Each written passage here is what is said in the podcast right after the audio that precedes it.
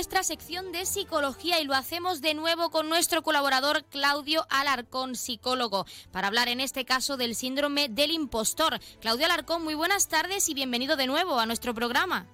Hola, buenas tardes. ¿Qué tal? En primer lugar, tenemos que hablar de qué es exactamente el síndrome del impostor, cómo podríamos definirlo dentro del ámbito de la psicología. Bueno, pues el síndrome del impostor eh, lo podemos definir como un fenómeno psicológico porque no llega a ser eh,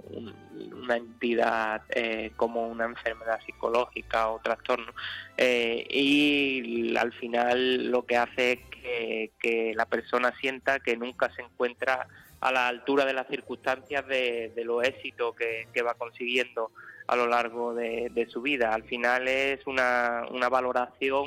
eh, autonegativa propia de la persona. ¿Cuáles son los síntomas más comunes de este síndrome, del síndrome del impostor, y sobre todo cómo se suelen manifestar en las personas que lo sufren?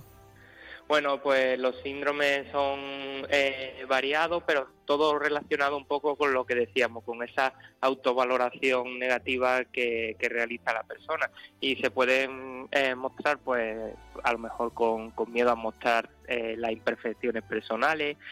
con miedo a aprender, a, perder esa posición social que, que se ha logrado en el trabajo o, en la vida y eh, con elevadas, suelen ser personas con una elevada autoexpectativa y, eh, y personas que, que no valoran generalmente porque son muy autoexigentes eh, sus cualidades personales.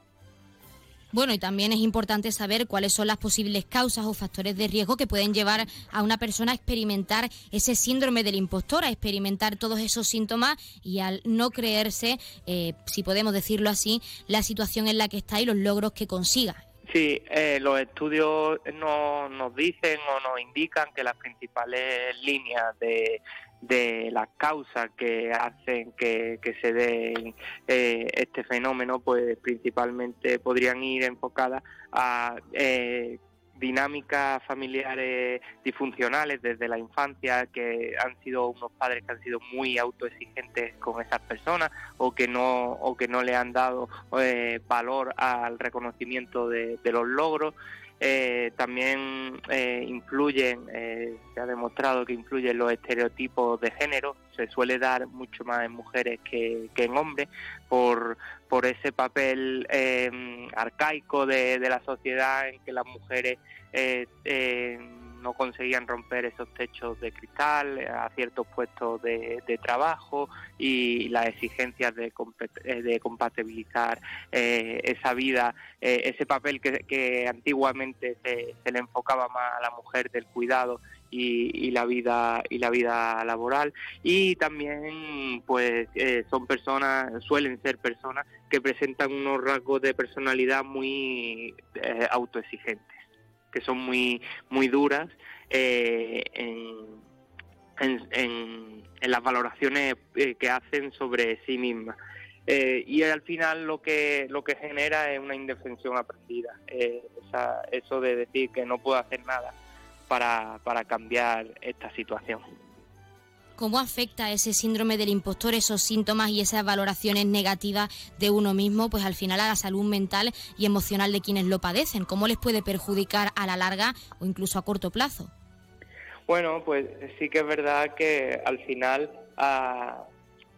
eh, al hacer todas estas valoraciones tan negativas y, no valorar los propios logros eh, y, decir que son motivos de eh, a la suerte o porque o que tú no mereces estar en el puesto que estás, pues al final todo eso se, se va se va acumulando en nuestra en nuestra maleta invisible que que llevamos en la espalda y es verdad que, afecta a la salud eh, mental al nivel de eh, sentir miedo, eh, sentir esa, esa autoexigencia de que no voy a llegar a, o me van a descubrir que yo estoy aquí porque no tengo los conocimientos suficientes, sino que ha sido por un golpe de suerte. Entonces, sí que es verdad que, que va desgastando nuestra salud mental eh, y es por eso importante eh, una vez que identifiquemos que estamos sufriendo eh, este fenómeno, pues un poco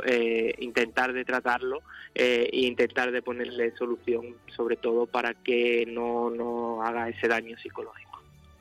También es importante como profesional en este caso, Claudio, qué, estrategias o técnicas se suelen utilizar en la psicología, terapéuticas por supuesto, pues para ayudar a estas personas a superar ese síndrome del impostor.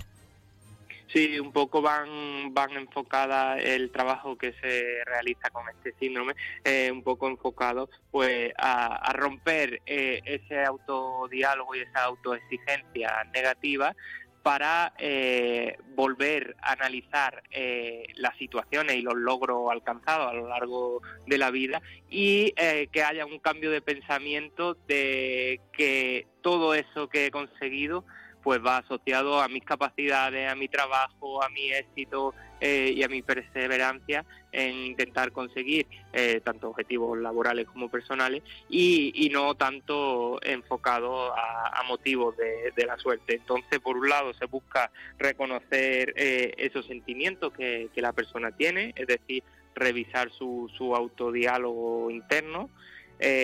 para ir desmontando pues eh, he conseguido en mi puesto de trabajo porque he tenido mucha suerte en la entrevista. No,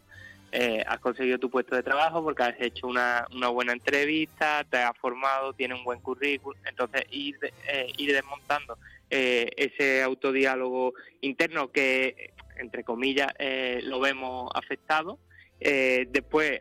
analizar eh, los distintos hechos, como hemos ido diciendo antes, eh, ir desmontando cada paso de, mi formación eh, para que ve, para que la persona vea y sea consciente que, es